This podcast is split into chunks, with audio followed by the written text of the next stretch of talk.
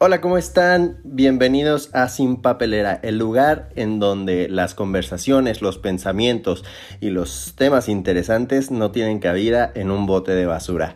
Bienvenidos sean, gracias por sintonizar este primer episodio y será breve porque estamos de fiesta. El día de hoy el América, el equipo de mis amores, el equipo con el que yo crecí, el equipo con el cual yo voy hasta la muerte, cumple 105 años. Y a pesar de que ahorita a lo mejor yo no estoy muy contento con el funcionamiento del América, eh, la verdad es que es una institución que yo adoro con el alma, que yo crecí viéndolos, que yo crecí utilizando las playeras, yo crecí creyéndome jugadores y la verdad es que eh, este, este podcast iba a ser de fútbol desde un principio, iba a ser del Club América nada más, entonces pues qué mejor que mi primer episodio sea hablar del equipo de mis amores.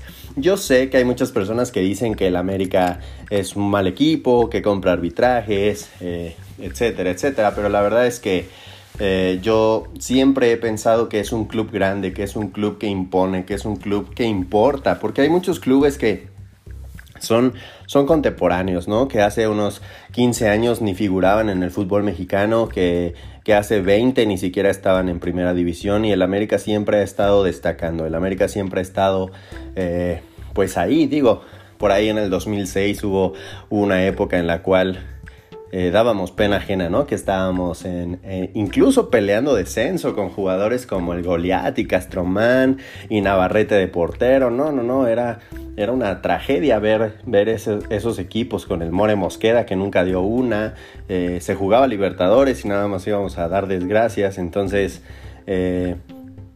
pues he, vivido, he vivido muchas cosas yo con este, con este club de mis amores. Entonces, el primer, el primer pensamiento que me gustaría compartir con ustedes es que yo, mis papás me regalaron de, chiquito, yo debería de tener unos 5 años, 6 años, menos yo creo.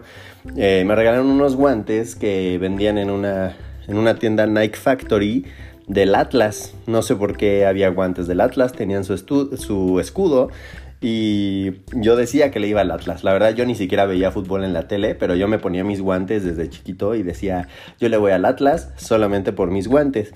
Y un día íbamos llegando mi familia y yo al apartamento y mi papá tenía como un poco de prisa porque iba a jugar el América. Y yo en ese momento como que vi la, la intensidad de mi papá de querer entrar al departamento. Y este, ay, disculpen ustedes. Y este, y al querer, querer ver este, el partido, mi papá estaba un poco inquieto. Entonces yo en ese momento decidí y dije, ¿saben qué? Yo también le voy a ir a la América. Le dije a mi papá, yo le voy a ir al mismo equipo al que tú le vas, eh, a ese amarillo al que tú le vas. Y desde ese momento nació mi afición a, a la América, mi cariño, mi amor. Y no veía todos los partidos completos, obviamente, pero me llevaba a mi papá al estadio. Fuimos a ver una vez un partido, este, America Strongest en el Estadio Azteca. Creo que fue la primera vez que fui y me quedé dormido porque ya era, ya era tarde. Yo creo que jugaron a las 9, algo así. Yo me quedé dormido y nos tuvimos que ir. Entonces, pues sí, una de mis, de mis primeras visitas al estadio, al Coloso de Santa Úrsula, fue una experiencia en la cual yo me quedé dormido. Pero eh, una de las grandes, de las grandes anclas que me trajo, que me trajo el América fue a Guillermo Ochoa.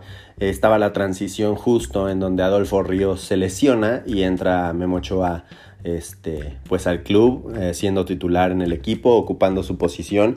Y mi papá me decía, es que hay un nuevo chavo, está bien chavito, y este, es un buen portero, y tiene unos chinos. Y yo decía, ¿cómo se llama? Y me decía Memo Ochoa, y a mí se me olvidaba, y me decía, ¿cómo? Y yo, ¿cómo se llama? Y él Memo Ochoa, y este...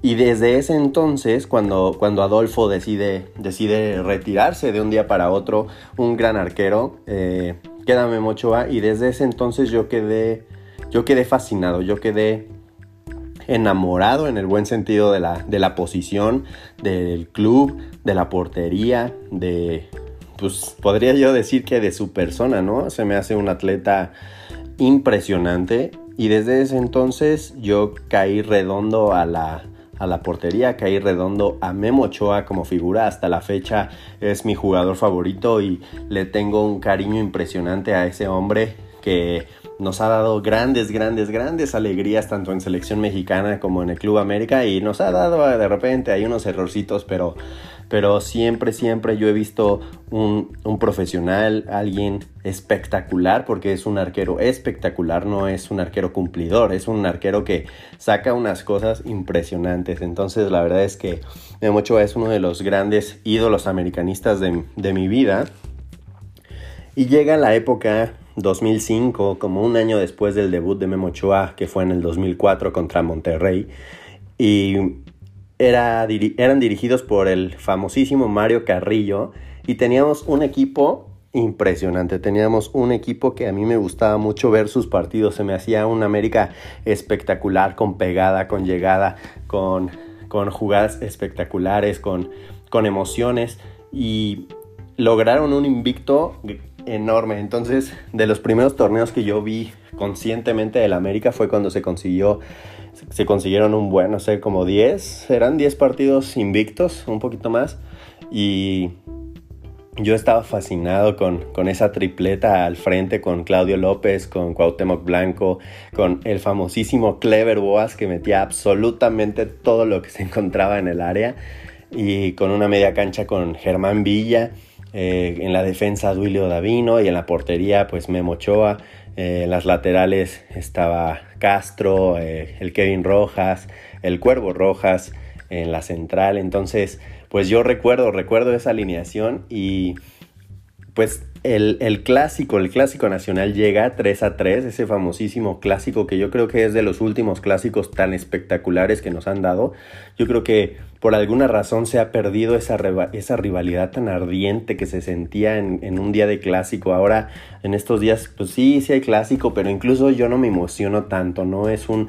Eh, no es unas ganas horribles de, de ver ese partido, de querer humillar al equipo rival, sino es como, ah, un clásico, ves el partido, queda 0-0 y está bien aburrido, ¿no? Entonces, esos momentos donde, donde la América era espectacular, donde no perdía, donde tenía, tenía llegada, donde tenía con el gancito, con el gancito Padilla, tenía un buen de gol.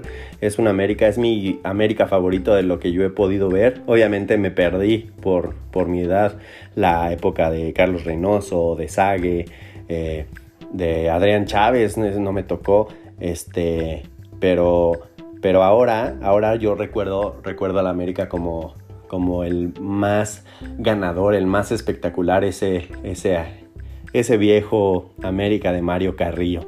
Pero bueno, nos movemos ya más en el tiempo, ya pasamos todo y llegamos a la época del Piojo Herrera, en donde fíjense que curiosamente a mí me cae bien el Piojo Herrera. Este, se me hace un gran personaje, se me hace alguien que tiene mucho carisma que no sabe dirigir muy bien hasta donde yo, yo, yo entiendo, eh, que hace cambios pues raros, que luego lleva fichajes raros, llevó fichajes muy buenos a la América, uno por ejemplo fue Moisés Muñoz, ¿no? Lo llevó, lo llevó el Piojo Herrera. Y cuando mi papá me dio la noticia y me dijo, ¿sabes quién va a ser el nuevo portero tras la salida de, de Memo? me dijo, va a ser muy Muñoz y yo como no, no puede ser, pues él está en Morelia, él no es, no es espectacular, no es buen portero, ese era mi primer, este, como pensamiento, el presentimiento y yo no, no puede ser. Y poco a poco Moy nos fue demostrando que él ama los colores y que era un portero de altura y de calidad y que estaba listo para ese reto americanista. Y obviamente quedó confirmado en la final de Cruz Azul, ¿no? Donde mete ese famosísimo cabezazo de Moisés. Que digo, al final de cuentas fue desviado, pero, pero es un héroe, ¿no? Eh, se volvió, eh, inmediatamente se volvió una leyenda americanista con ese, con ese gol. Eh, entonces, regresando a, a, lo del Piojo Herrera, a mí me gustaba, me gustaba que que fuera tan, tan extrovertido, que gritara, que sintiera los colores, pero la verdad es que teníamos un desastre. Ya en su segunda etapa, después del campeonato otra vez contra Cruz Azul, la verdad es que el América ya no jugaba nada, teníamos fichajes como el Oso, ¿no? Que para mi parecer sí es buen contención, pero nada que ver con el América, nada, o sea, muy chaparro, muy lento, eh, perdía muchos balones, eh, no recuperaba absolutamente nada, entonces ya teníamos Teníamos ahí una época bastante, bastante flojita en donde se perdió contra la MLS, aquella donde se fue a enfrentar con medio mundo y ya después lo cesaron otra vez por bronca y por violencia, ¿no? Pero para mí el Piojo Herrera nos dio dos campeonatos que yo los viví al máximo, eh, los grité, los sufrí y pues nada, siempre agradecido con cualquier entrenador que llegue y nos haga campeones como Mohamed, que pues ya estaba corrido antes de que nos diera el título, pues nada, más que a todos los entrenadores que han llegado y nos han dado títulos, no tenemos nada más que pues tener un poco de agradecimiento para, para esa persona. Luego llega el famosísimo Solari, en donde yo ya pues con mis estudios universitarios y con mi experiencia futbolística como entrenador y todo, pues ya tengo un ojo bastante crítico y la verdad es que no me gusta, no me gusta ver al América, me da un poco de pereza eh, luego ver partidos donde mete un gol y, estamos pidiendo la hora contra equipos como Querétaro, equipos como Cholos, que, o sea, es el minuto 70 y todo el América está metido atrás. Entonces, la verdad es que ya lo iremos platicando, pero eh, la gente, la gente quiere mucho, por ejemplo, a, nuestro contención aquí, ¿no? Y a mí se me hace un contención flojo, fíjense. Se me hace un contención que sí recupera la bola, que sí distribuye, que sí juega fácil, pero que no pide la pelota, que no se mueve, que no pivotea, que no se desmarca, que no hace por la pelota, o sea, anda por el área, camina y pues no sé, como que no me termina de convencer al estilo Guido Rodríguez, ¿no? O sea que tuvimos un contención espectacular con Edson Álvarez. No, esos brothers estaban cañones y luego pues obviamente llenar esos zapatos está pesado, ¿no? Pero yo entiendo por qué se hizo la contratación de Aquino, lo entiendo, lo entiendo bastante, pero sí, o sea, lo he, lo he estado viendo y la verdad es que tiene la posibilidad de desmarcarse y pedir la pelota y no lo hace, solamente camina y hace así con su manita derecha, así como dásela a él. Y eso me molesta, me molesta bastante. Mm, porque podemos ver a alguien en su momento cuando pasó como Giovanni Dos Santos, o sea, ese, ese brother pedía la pelota en todas, se votaba, aunque no tuviera trascendencia por qué pedía la pelota, pero él quería pedir la pelota. Ya en su última etapa, ¿no? Donde ya no tenía potencia en las piernas, todo eso que, que recordamos del América, pero como que me dan ganas de que aquí no pida la pelota, que se bote, que quiera, pero siento que no quiere o está cansado, no lo sé. Luego tenemos fichajes como la Jun, que pues la Jun me cae bien, tiene carisma, nos dio grandes momentos, fue nuestro capitán, este, que alzó, alzó la copa con, con Mohamed, si no, me, si no me equivoco, metió el penal ganador contra Cruz Azul en el 2013, eh, luego se va al extranjero, y regresa a Monterrey, luego regresa al América de una manera casi casi ofrecida, ¿no? O sea, no por necesidad, no para despedirlo bien, sino como de ahí estoy, yo me, yo me bajo el sueldo y aquí estoy. Entonces, pues sí le, le, echa muchas ganas, le pone mucho ímpetu, pero ya la calidad, la calidad no, no la tiene. Luego tenemos eh, gente como Madrigal, ¿no? Como el Mono Zuna, que la verdad, o sea, si los comparamos esos fichajes contra otros como Rubén Zambuesa, como Oribe Peralta en su momento, como Cabañas, como Chucho, este, como, como Edson, bueno, Edson no fue fichaje, él fue de la cantera, como Mateus Uribe, por ejemplo, o sea, la verdad es que estamos en una etapa en donde Santiago Baños, con todo respeto, no sé qué está haciendo, ese hombre, la verdad es que yo creo que se está, se está llevando ahí pues un deal bastante bueno con los fichajes porque son, son bastante malitos, son, son estilo, estilo, no sé, equipos de media tabla para abajo, ¿sabes? O sea, yo sí me imagino a, a, Madrigal jugando en Mazatlán, pero no lo veo de titular en el América ni cerca, entonces... Eh, la verdad es que Solari es un hombre que tiene mucha capacidad, pero que no tiene, no tiene punch, o sea, no tiene equipo. Tenemos a Laines, al hermanito de Laines, que desde que yo lo vi en Cholos dije, no puede ser, qué horror. O sea, nunca encaraba, siempre jugaba para atrás en Cholos. Y cuando llegó a la América, lo primero que yo pensé fue, Dios mío, ¿quién pensó que Laines es un buen jugador? ¿no? O sea, ¿quién dijo, sabes qué? Sí, rifa. Y luego, pues yo en vez de tirar hate, pues vi en Twitter que decía que le teníamos que dar la oportunidad. Le hemos dado la oportunidad y la verdad es que lleva, ¿qué? Dos goles con el América, tres goles y tiene más errores que aciertos. Eh, no, no tiene dribbling, lo único que hace es su recorte hacia adentro, hacia afuera y se los lleva por velocidad. Sus centros son malos. eh, pierde muchos, muchos balones que siempre terminan o en gol en nuestra propia puerta o en peligro. Entonces la verdad es que yo no estoy nada contento con, con Laines. Tenemos a Roger Martínez que a, a mi parecer ya le tenían que haber encontrado acomodo en otro equipo que Solari lo rescató y todo el mundo conoce de su calidad y todo el mundo lo ha visto como los goles que mete en Copa América con su selección, pero la verdad es que aquí en América sobra. Aquí en América él, a lo mejor tiene mucho talento, se genera sus propias jugadas, se lleva uno, se lleva dos, se estrella, se cae y ya no regresa por el balón, ¿no? Entonces, la verdad es que ahorita mi América querido está sufriendo un poco, aunque vamos de líderes generales, entonces eso es algo interesante, es una exigencia que la América tiene, que vamos de líderes generales, ya quisieran las Chivas ir en esa posición y nosotros seguimos diciendo que no estamos a gusto, ¿no? Tenemos a Emma Aguilera, a Bruno Valdés, que su que su tiempo en América terminó hace muchísimos años y que no, no, tenemos, no tenemos de dónde, o sea, errores de que Aguilera es lentísimo, de que no sabe perfilar y se cae, ¿no? Eh, tenemos pues a Luis Fuentes, que es que es uno de los mejores laterales que ya está siendo banqueado en los últimos partidos por, por Solari. Este, entonces, pues la verdad es que yo diría que el América está en una crisis cómoda, ¿no? Está en una crisis en donde los resultados han sido pues avalados, pero pues ya fuimos a, a la bombonera y nos dieron un baile. Jugamos contra Chivas y pues el primer tiempo nos dieron un baile, ¿no?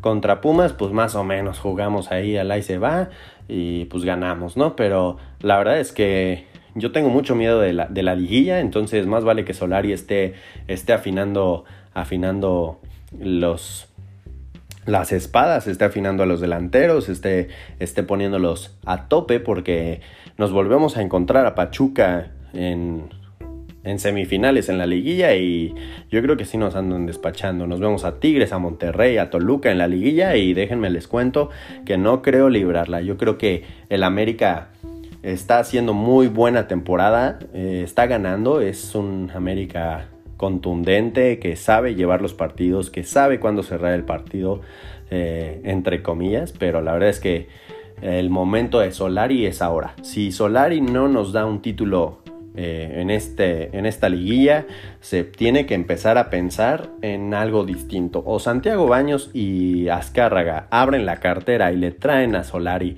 refuerzos de calidad, o va a ser Solari uno de los técnicos que vino, que hizo de qué hablar y se fue. Así como Nacho Ambriz, así como eh, este, La Volpe y otros que han pisado el América y ni sus luces. Entonces, pues el mejor de los éxitos para el ame de, mis amores.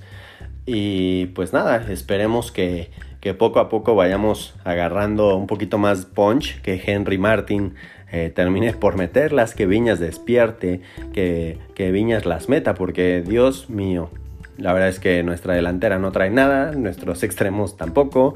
Eh, tenemos el caso de Renato, ¿no? Que, que sí, que no, que el América se contradice, que el mismo dueño se contradice, que siempre sí está aquí, que necesitamos un extremo, se lesiona. Tenemos a Naveda, que en teoría ya está regresando en estas semanas. Tenemos pues tenemos un plantel bastante vasto en teoría, pero bastante malo en algunas posiciones, ¿no? O sea, sí tenemos a Benedetti, sí tenemos eh, a Richard, tenemos a Quino, tenemos a Córdoba, que Córdoba es el pecho frío, diría Paco Villa. Yo creo que, que Córdoba es un jugador lento, debería ser rapidísimo, debería ser rápido como Dieguito Laines, yo creo, es muy lento, entonces el encarar mano a mano Córdoba no funciona.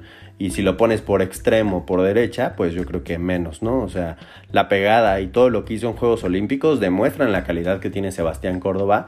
Y ahora que le dieron el 10 baratito, baratito, y de repente dijeron Córdoba tiene el 10, sabiendo que ha habido personas como Cuauhtémoc Blanco que lo han tenido y lo han portado y lo defendieron a muerte, y ahora lo tiene este joven que, pues sí, la promesa del fútbol mexicano, la promesa de del extranjero, que es el nuevo, este, no sé, es el nuevo Carlitos Vela o no sé quién sea, pero la verdad es que está quedando a deber, no se echa el equipo al hombro, no mete goles, vive de momentos pequeños, entonces pues Sebastián va a tener que empezar a, apretar un poquito si quiere trascender en el club, Si no, pues seguramente se va a ir, se va a ir a Europa, lo va, se va a ir a, no sé, a España, al Villarreal o algo, y ahí se va a quedar. Y va a ser la nueva versión de Giovanni Dos Santos. Giovanni Dos Santos, hasta donde yo tengo memoria, siempre decía que él no estaba a la altura, que ese no era el Giovanni Dos Santos que queríamos, que queríamos a uno explosivo, con regate, con pegada, con velocidad y que no era la mejor versión de Giovanni, no es la mejor versión, no es la mejor versión. Y yo creo que Córdoba va a cumplir 26 años y si no aprieta, va a ser lo mismo, va a ser que todo el mundo está hablando de lo que podría ser y que no está haciendo y se va a acabar su carrera, va a acabar su carrera y va a quedar como una de las promesas pues truncas ¿no? que, ha ofertado el fútbol mexicano. Esperemos que no sea así, la verdad es que nos, nos conviene a nosotros como mexicanos y como americanistas que Córdoba sea quien lleve las riendas del equipo, que sea quien mueva la media cancha, que tire a, portería, que, haga pases filtrados, que tenga visión, pero la verdad es que necesitamos un poco más de, este muchacho eh, de 24 años, no yo creo que ya es momento, o sea, si no lo hace a los 25 ya se le hizo tarde, lamentablemente en el fútbol, si no, si no despegas pronto, te puede suceder como a Oribe Peralta, ¿no? Que despega ya grande, nos da dos, tres alegrías en los Juegos Olímpicos y en el repechaje contra Nueva Zelanda y termina en Chivas banqueado, ¿no? Termina que que ni siquiera entrando cuando no hay delanteros, ¿no? Pero bueno, esa es otra plática que tenemos que tener ya cuando se hable de los clásicos nacionales, de los clásicos capitalinos, del clásico joven. Este, pero bueno, esos son mis pensamientos muy generales en este, en este aniversario. Parece que fue más crítica, pero a final de cuentas eh, la afición es la que manda y yo como un aficionado más que los consume, que, que, va al estadio, que compra sus jerseys, que ve las transmisiones, que lo sigue en Twitter, en todos lados, la verdad es que lo mínimo que nos tiene que entregar la institución son triunfos, son triunfos con un buen fútbol y sobre todo el campeonato. Si el América no es campeón, no sirve de absolutamente nada. La, la, liguilla pasada hubo muchas nociones buenas, todo el mundo terminó entre comillas contento con la actuación de vuelta en el Estadio Azteca contra Pachuca, pero para mí eso es mediocridad, ¿no? No podemos decir que se jugó bien si no nos dio este, para pasar a la siguiente fase, entonces si Solari no levanta el, trofeo junto a este grupo de jóvenes. Yo creo que podemos esperar un torneo más ah, para que lo logre y si no, yo creo que ya se puede estar hablando de un cambio de Santiago Baños, un cambio de Solari, un cambio de plantilla porque está difícil. Este grupo de jugadores, con todo respeto, eh, no le veo futuro levantando la copa, a menos que pase algo distinto después de esta fecha FIFA, en donde, pues, por ejemplo, en este caso, Jorgito Sánchez, malito, malito, pero ya se lesionó, entonces vamos a tener que andar improvisando cosas nuevas ahora en, el regreso de, de las jornadas. Entonces, pues nada, ese es el América de mis amores. Espero algún día volver a ver un América tan espectacular como el de Mario Carrillo. Espero ver defensas tan sólidos como Duilio Davino y el Cuervo Rojas con, con Kevin Rojas y el, y este, el Castro de Carrilero. Eh, y pues espero yo ver algún día a un Claudio López, a un Clever Boas, a un Cuauhtémoc Blanco, a un Gancito Padilla, eh, a un Memo Ochoa que creo yo que es el mejor del equipo, no por lo que yo les comenté con anterioridad, sino la verdad es que ese hombre saca las que tiene que sacar, nada más que el, el equipo, los delanteros, la ofensiva no las mete y pues prácticamente si no metemos gol, no ganamos, ¿no? O sea, lo máximo que podemos aspirar es un empate y con empates los equipos grandes no trascienden. Entonces, pues feliz cumpleaños América, feliz cumpleaños. Espero que este aniversario lo, lo puedas culminar con, con, un triunfo, con un triunfo con la copa en mano en tus torneos a disputar, ¿no? En, el torneo contra la MLS eh, y pues en la liga local, ¿no? Ojalá lo puedas, los puedas levantar y aquí no va a haber nada de se logró pero no se pudo meter. Si no eres campeón es un fracaso y ni hablar, ¿sale? Entonces, pónganse las pilas. Si alguien de la América está escuchando esto, pónganse las pilas, por favor, porque los queremos, los amamos. Entonces, lo único que les exigimos es el campeonato. Nada más, no clasificar a liguilla, no entrar a repechaje, no hacer un buen papel, es el campeonato. Y si se puede, el campeonato con un muy buen fútbol. Esto es Sin Papelera. Yo soy Santiago Lee y nos vemos para la próxima. América y ya.